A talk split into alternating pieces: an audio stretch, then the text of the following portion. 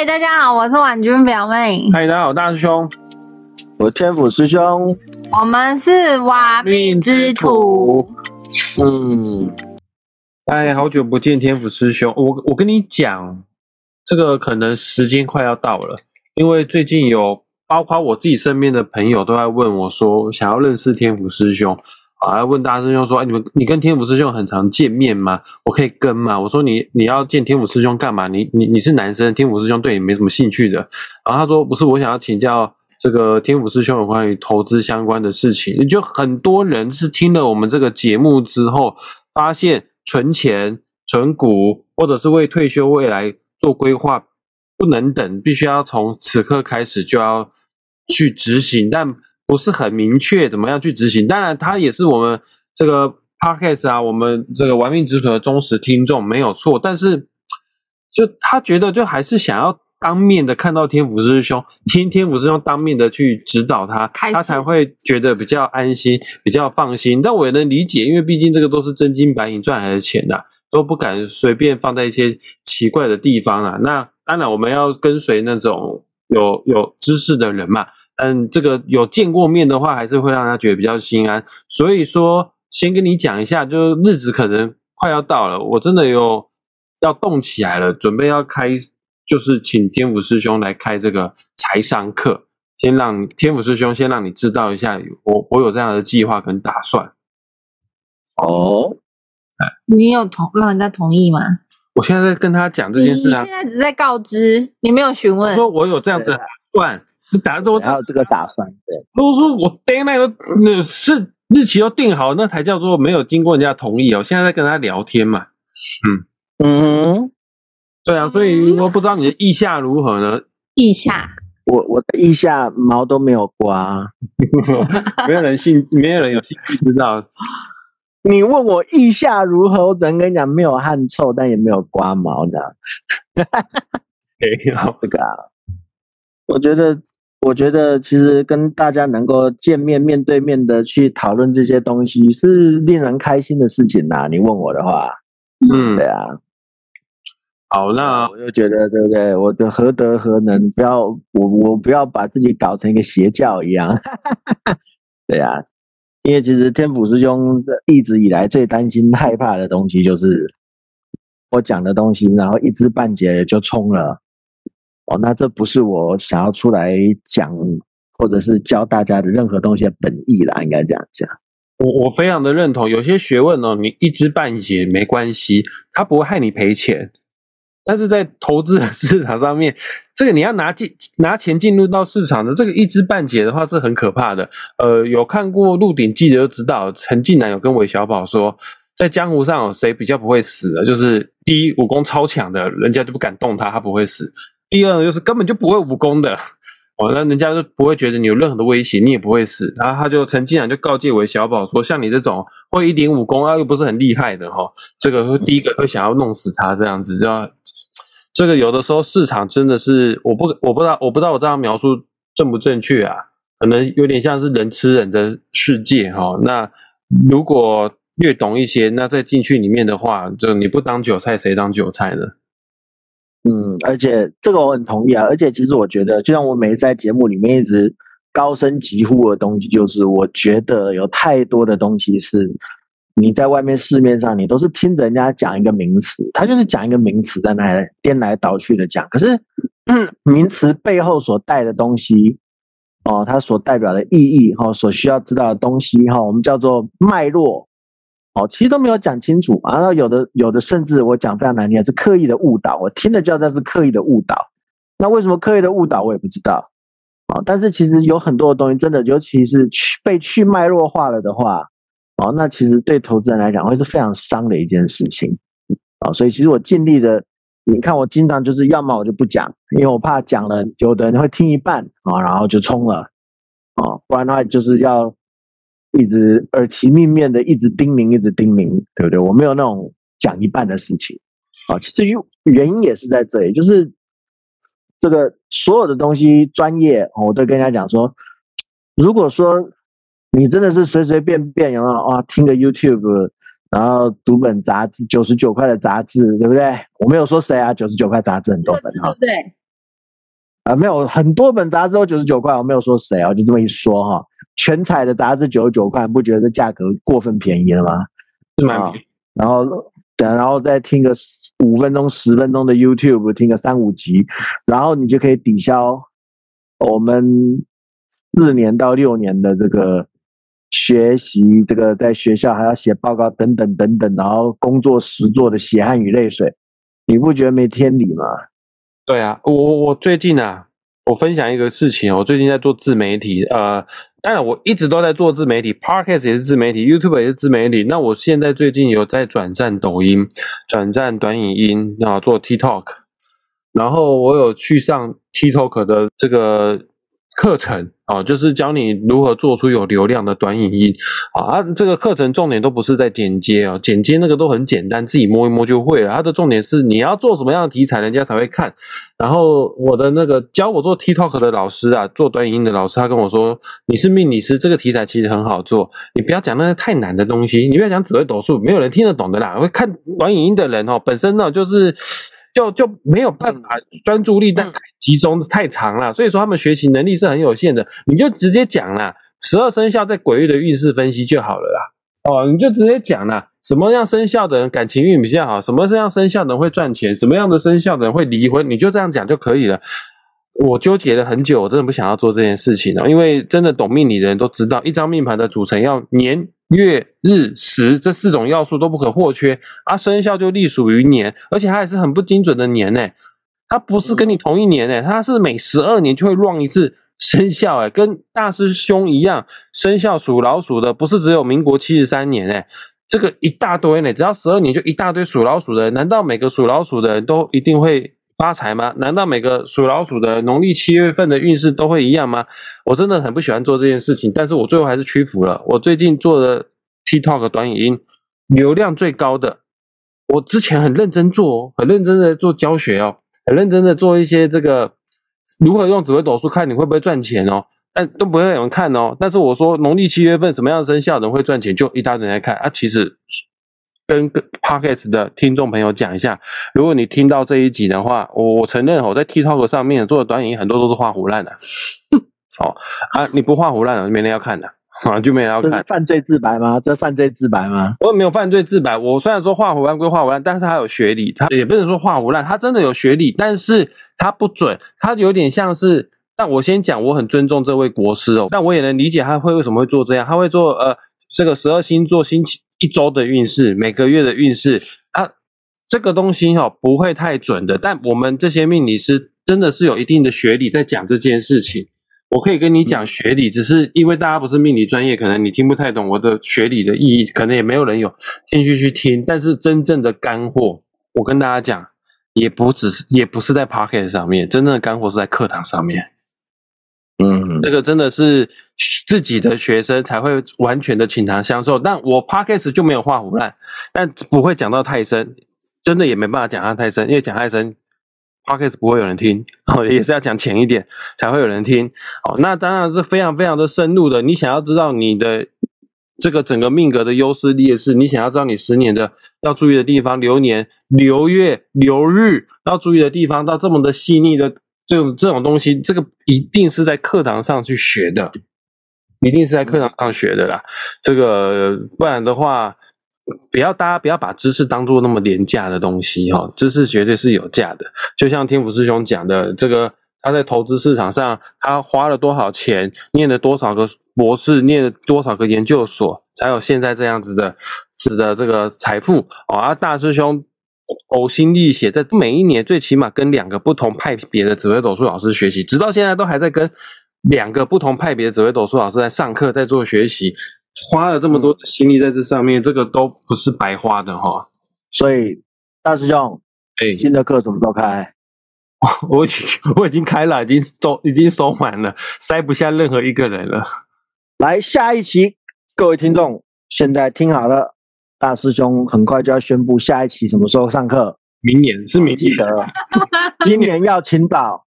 呃，明年是明年，今年没有办法，因为我今年已经收很多学生了，这个就而且我只要一收学生，我就要花很多心思在学生身上，没有办法接那么多学生，就下一次怎么忍心让我们这一些迷途羔羊说不定我们就是因为少听了你的一席话，而到不了明年呢。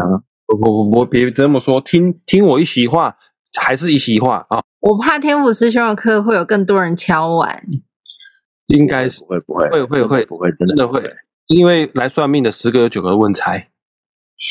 没啊但是但是天府师兄一定要强调哈，来听我的课，因为以前我碰过太多了，大家都说是来学，然后呢，他们只是想要名牌而已。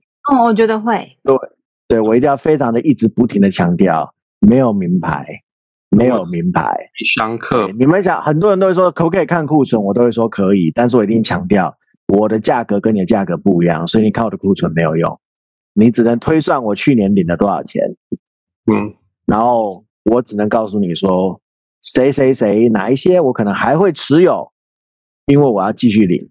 嗯，啊、但是如果说你是为了像很多人讲说啊发几倍的财啊，怎么样怎样扭转人生的话啊，那种事情，那可能我只能告诉你啊，以天府师兄角度来看啊，神话故事不要读太多嗯，啊，尤其是现在七现在七月半鬼门开了，对不对？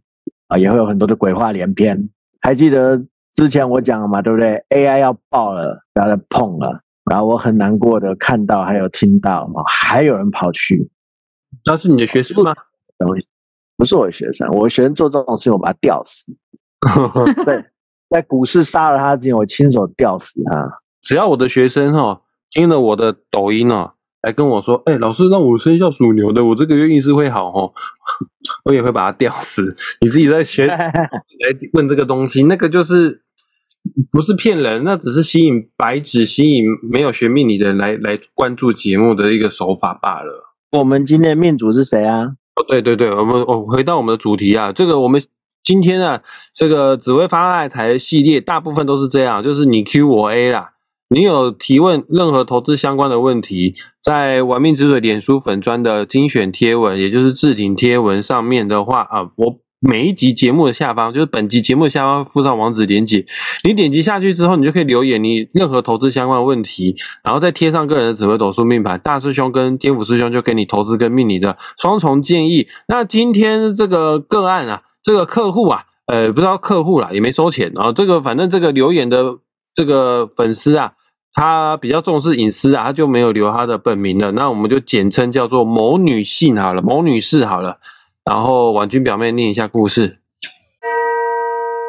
请教老师，所谓的复利滚存，是否该把股票都集中买一家，才能达成复利滚存效益呢？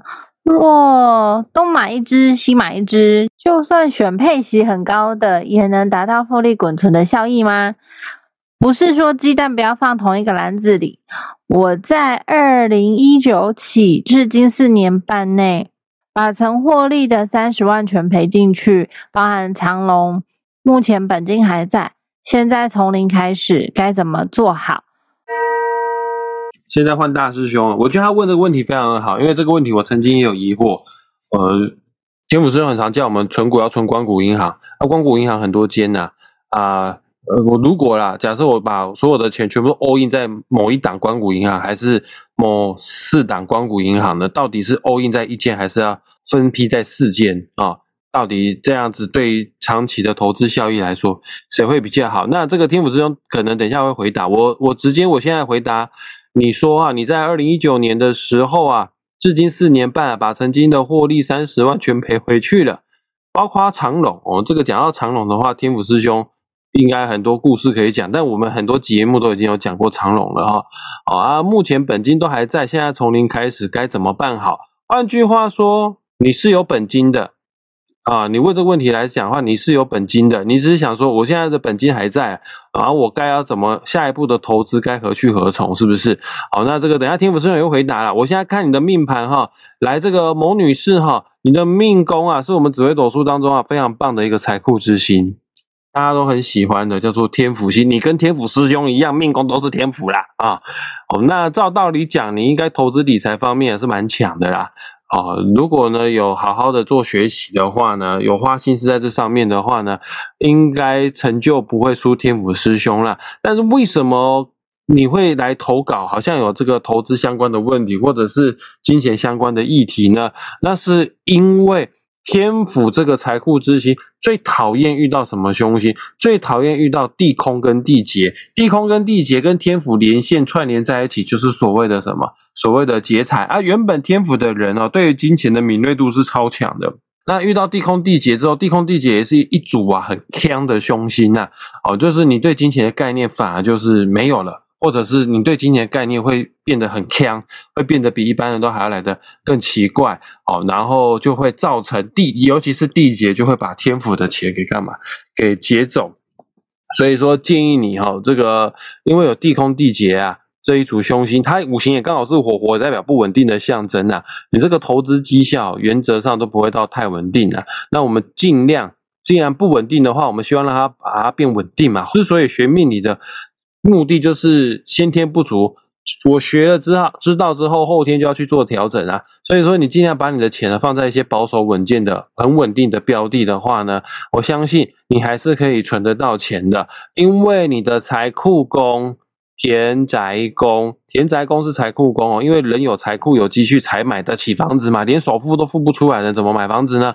啊，当然有些用一些比较高杠杆的方式买房，那个是。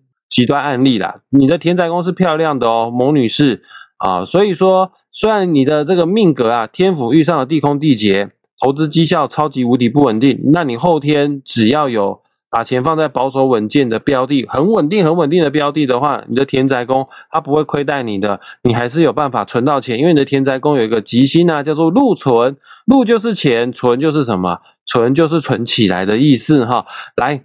你刚刚有说过，二零一九年的时候，呃，就赔钱。我看一下哦，你二零一九年的大运呐，叫做乙丑大运呐。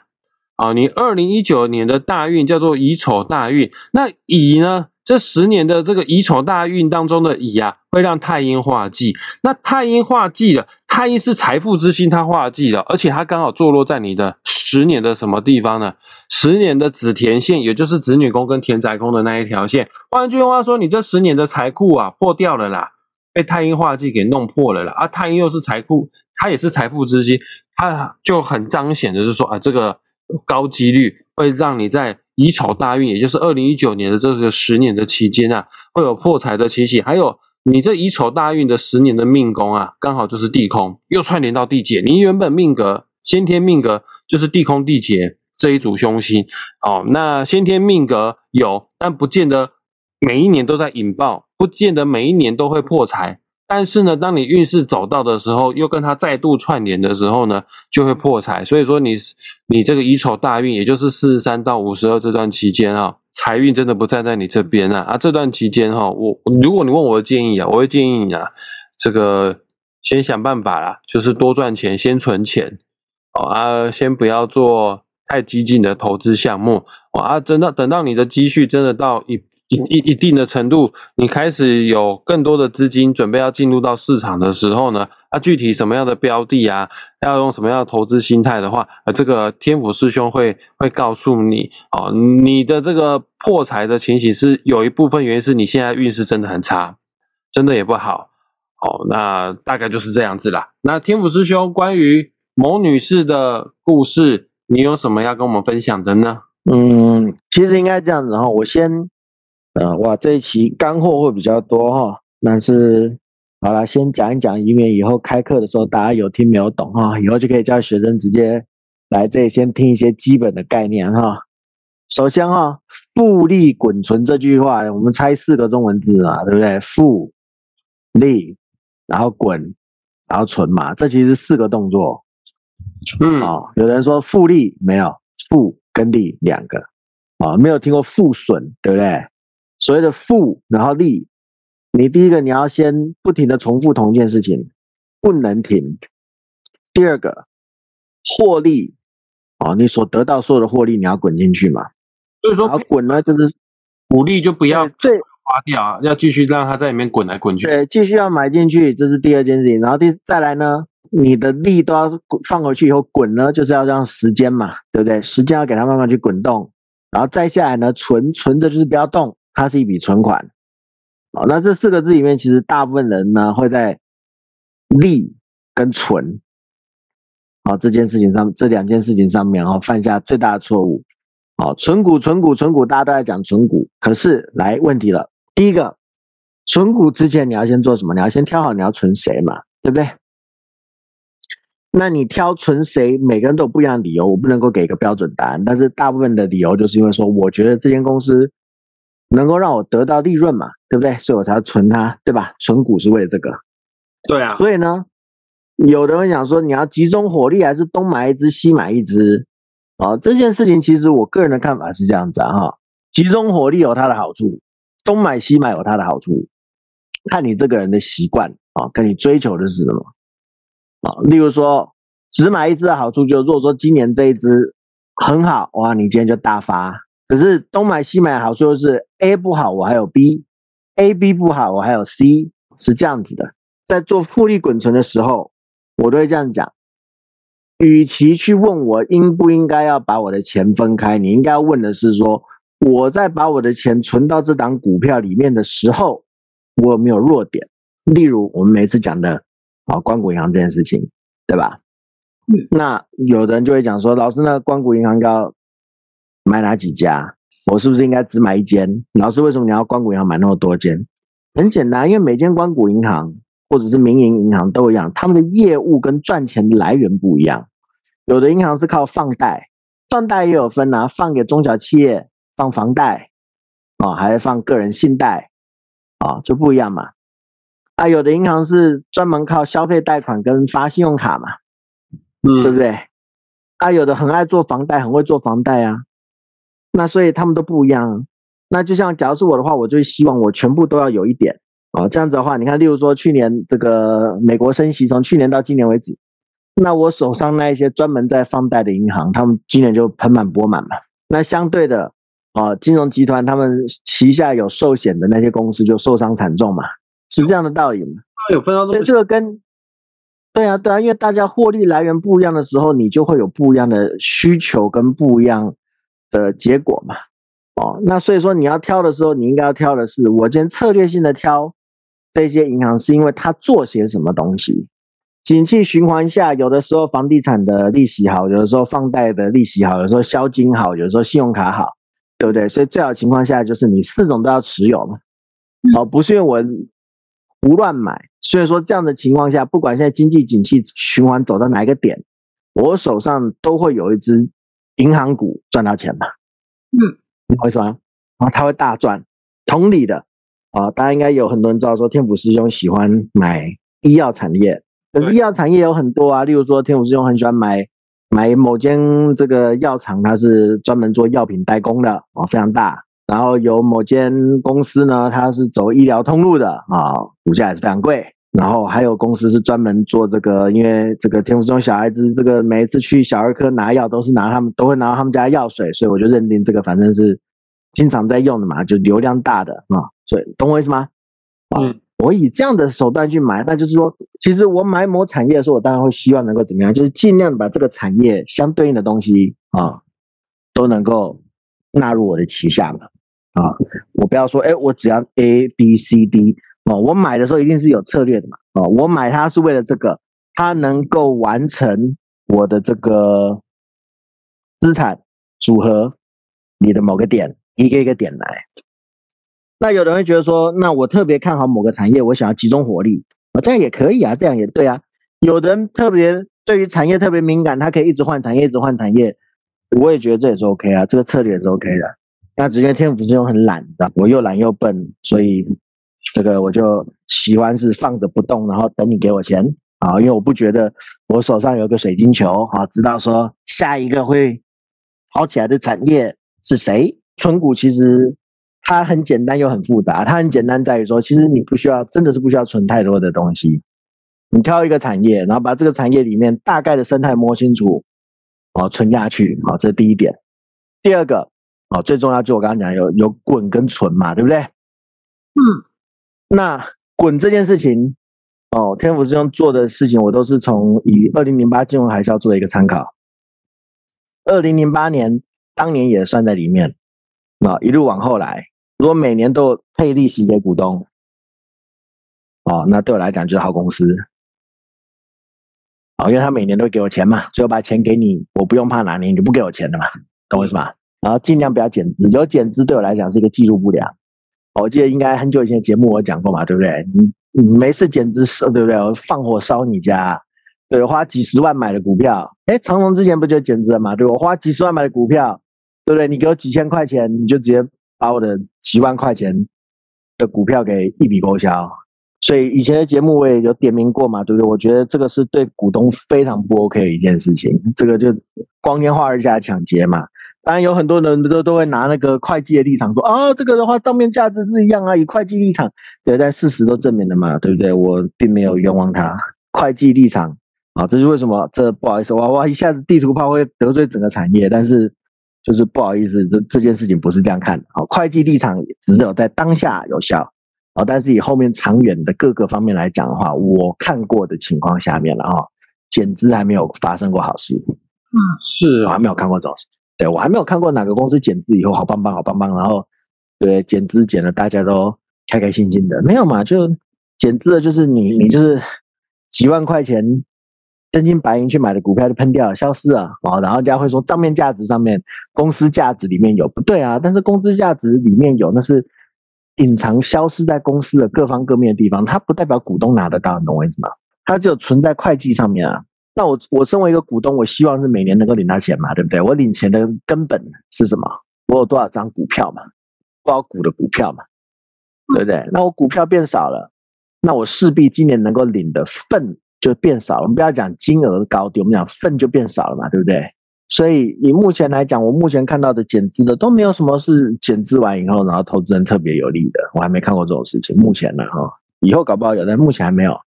哎，我问一下，唯一一般。我之前看理财节目，它上面说减资某种程度是为了避税，因为直接配钱啊、配息啊给股东的话，政府会课税；而减资的话，反而让股票的持有者他们会得到没有。但这件事情的得利者只有大股东啊，而且必须是原始大股东啊，他手上股票的成本可能是你的十分、二十分之一，甚至是免费的，你懂我意思吗？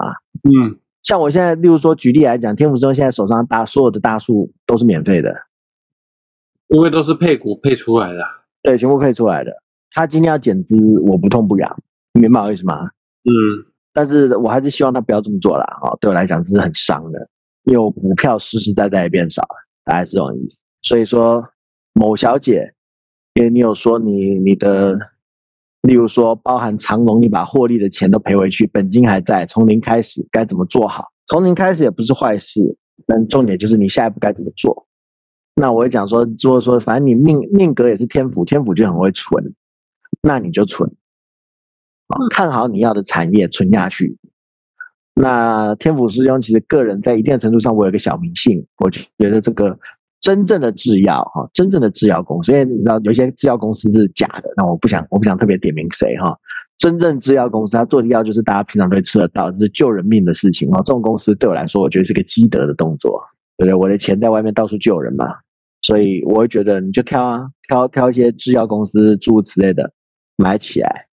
然后关谷银行，天福之用自己个人的做法是，我每一间关谷银行都持有一点点，因为毕竟他们业务主打业务不一样，每天管理业务能力不一样。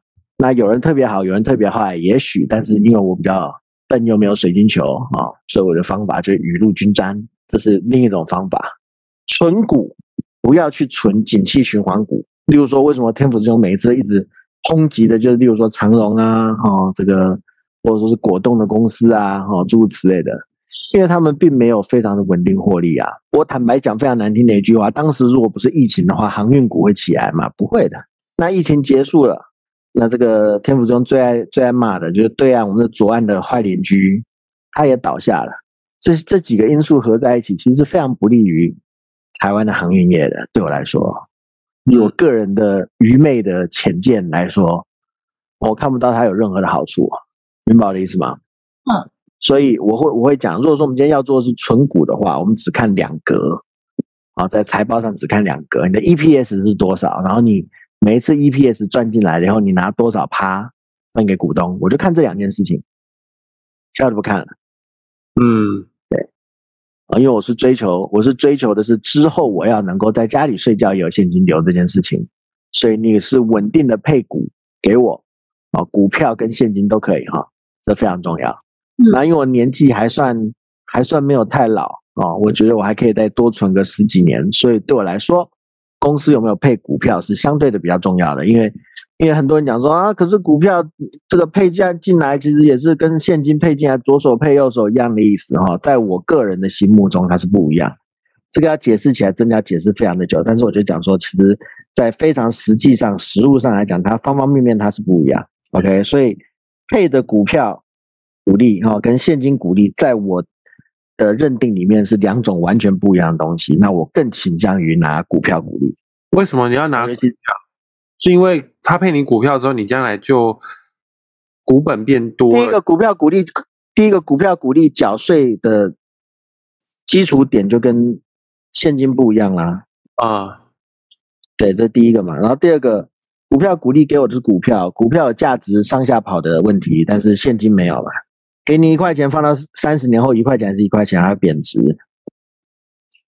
但他给我一股，一股今天三十块，明天变成四十块，有没有可能？也也是有可能，但是它也有可能变二十块呢。但是我们都讲通膨这件事情，活在世界上面，它是对谁有利？对我们有利啊！通膨是一定会往上拉的啊、如果今天又是关谷银行的话，它是不是基本上它跌下来赔的可能有多大？它可能明年赔吧，你懂我意思吗？可能明年他又给你钱了，那在后年呢？你懂我意思吗？它不会一直跌啊。嗯，我们做存股的时候，不要看一个点哦，一个价位就是一个点而已。你看点没有用，你要看线，至少要看到好几年连在一起，对不对？你要记住，你买存股的时候，你要记记一件很重要的事情，这笔钱你只有花一次，诶，例如说我买十万的台气银好了，例如，那我这十万花了几次？一次，对不对？他每年给我股票、股利、股息这些的钱，那一直进来，一直进来，但是我只花了一次这笔钱，对不对？而且你只要不要的那有人话，每一年都可以领得到。对啊，有的人会讲说，可是你这样很浪费啊，其实你要让它进进出出啊。好，我每一次卖掉它，再重新买进，其实我是把这个风险再重复一次，因为我就重复了一次，我可能又买高卖低的风险，明白我的意思吗？高，有可能确实，对，因为就对啊，我是不是又增加了一个风险？当然，有人会讲说，那不对啊，你也有可能是卖高了，然后又买低啊，有可能，这也是有可能，可能性存在。但是依照人性的说法，然后依照人性和这个世界经济走向所带来，呃，股票这件事情，就是股票的价格通常就是，如果我们今天讲关谷银行之类的哈、金融股的银行股，通常它价格就是慢慢的一直往上垫高嘛。嗯，所以更大的几率是买贵，买的比昨天更贵，前天更贵。然后很多人会讲说，我等它跌啊，然后我都会讲说，这个有一句名言嘛，对不对？小麦下跌的时候，手里没有小麦的人，当小麦上涨的时候，他也不会有小麦。大家都是看着跌，他就想我要买更便宜，然后涨起来就说我不要买，我要等它跌回来。嗯，我举我举几个这么多年来我几个比较比较经典的案例哈，两百多块钱的保雅，我从四百块钱它跌到两百块，我一路买保雅，我就听大家说，哦我要再等它跌跌跌，然后结果它开始涨起来了，涨到四百块的时候，一堆人跟我讲说，那我要等它跌回两百块，然后涨到六百块的时候，一堆人跟我讲说，我要等它跌回四百块，然后六百多的时候问我现在保雅可不可以买，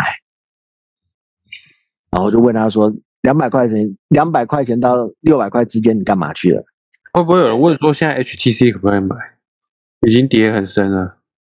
我就看着他，你买它的理由是什么？我通常都会讲说，最重要是你起心动念的理由是什么？你买它是为了卖它的话，那你买谁都一样。如果说你今天讲说你存股，存股大家一定要讲清楚一个概念，存股最重要的事情就是我要拥有这间公司，我要领他的员工每天加班加点的那个钱，你知道他们的血汗与泪水赚出来的价值有没有？我要做一个这个残酷又邪恶的资本家有没有？大家拼命加班，帮公司赚到钱，年底的时候我会分，哦，因为我拥有这个公司的一部分，懂我意思吗？存股为的是这个啊。如果只要嗯低买高卖的话，其实这个世界上有更多稳赚不赔的生意可以做啊。有这种东西啊，一定呢，讲非常难听的，对不对？我去我去黄昏市场摆摊卖个水饺，我成本三块钱，我可以卖五块钱、六块钱，我是赚一倍？理论上哎，你好，你这样讲也是啊，对啊，是不是？我干嘛要去那里跟股票？对，我不掏钱出去还要被宰，懂吗？嗯对啊，我去我存股的目的讲非常难听的，我存股的目的就是非常的邪恶，我就是为了不劳而获，我就是为了我不要做事情，可是年底我有钱可以分，所以我要挑好公司。什么是好公司？会赚钱，然后赚到钱会分给股东叫好公司。对我来讲，定义就这么简单嘛。嗯嗯你赚到钱又不分给股东，你有什么意思呢？嗯对不对？那对我来讲，你可能讲说是好公司，对股东来讲，一个纯股东来讲，这不是好公司啊！你钱没分给我啊，都被你们员工自己拿光光啊，对不对？被董事长啊、高层主管啊这些分红分光光了，股东没拿到钱。所以，例如说某龙嘛，对不对？往年终奖金分那么多，那是股东的钱哎，你拿去分给分给员工，你今天以股东的身份来讲一句非常难听的话，你们今天做什么东西让这笔钱可以赚，可以变多的？没有嘛？那反倒是股东股东的钱造成了公司的资本，公司用这个资本出去买卖东西弄货，然后现在因为哎市场出现一些问题，所以我的资本可以额外多套一点钱进来，所以这笔钱的功劳应该算是在股东身上，懂我意思吗？嗯因为员工没有做任何事情，他就他就忽然多赚钱了，你懂我意思吗？我会变成这样的一个状态，这听起来超邪恶的，就邪恶资本家，但是问题就是在这里，对不对？那我今天不要不用跟你探讨那个什么那个叫做什么道德道德的问题嘛，因为我今天持有股票，你就要分我钱，啊，这没有道德风险，就这么简单，对不对？所以你是一个我说这些右派的人哦，你算是偏右的，为什么为什么叫我就变偏右了啊？你站在资方，你不是站在劳方。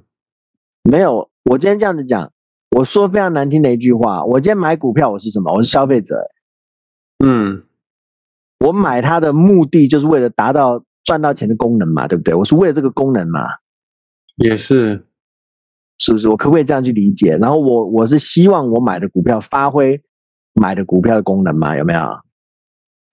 对不对？我今天并不是拿着钱然后出去出去开自己开了一间公司，对不对？然后坑杀股东、坑杀散户、坑杀员工，对不对？啊，例如说叫员工把钱捐捐出来之类的，那那个才叫做那个才叫做真的邪恶的王八蛋嘛，是不是？我没有啊，我是付出了钱，然后买到了一个股票哦，买到了一个权利，这个权利允许我年底的时候可以分这间公司大家赚到的一些钱。那里面的员工如果说觉得我这样子很过分，他也可以自己花钱去买这个他自己公司的股票，对不对？嗯，没错，明白了是吧？对啊，而而不是说，哎，我我怎么样，然后你赚到的钱，然后对不对？下午我叫你说不对啊，那个钱你要还一半给我啊，诸如此类的。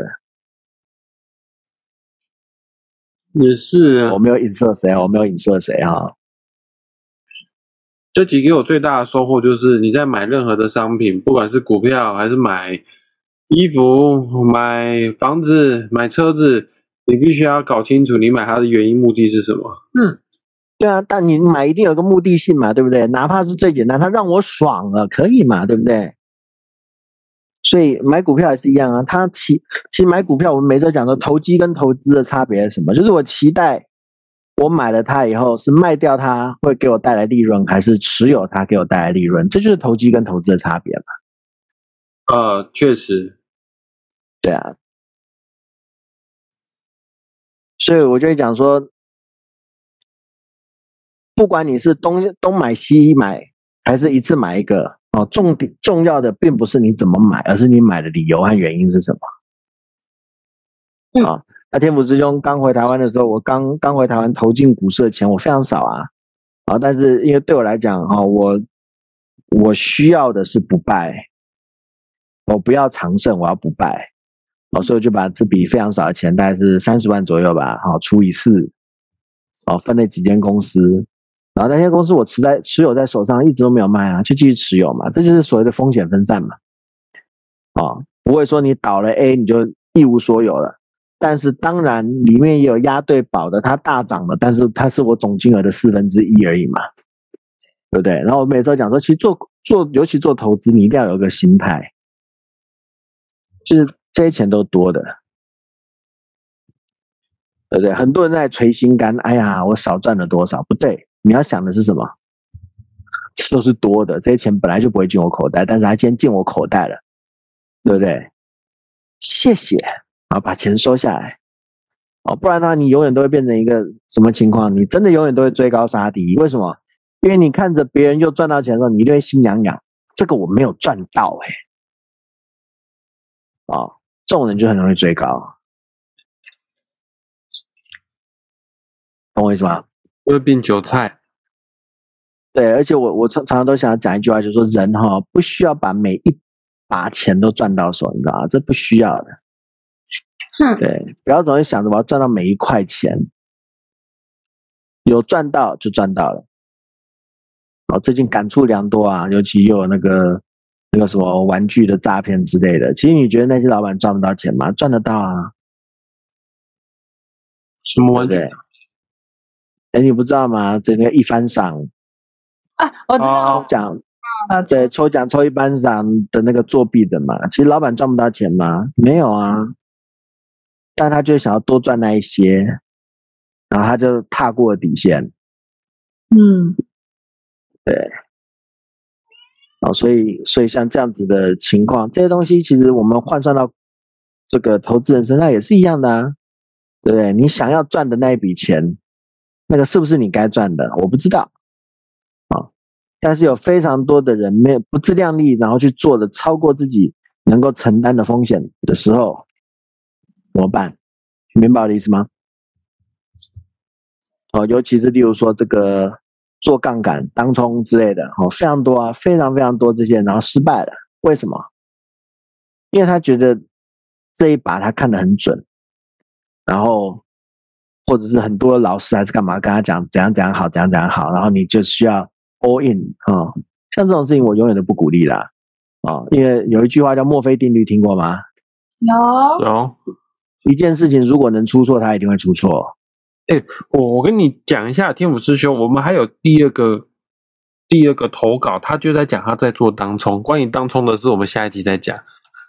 好啊，对啊，那对啊，我们现在这一集下一个结尾哦，这个哦你要买任何的标的之前，先要搞清楚你是在买什么东西。然后就天府师兄的说法来讲的话，他买关谷银行，他会分散去买，因为每一家银行它的获利管道都不一样。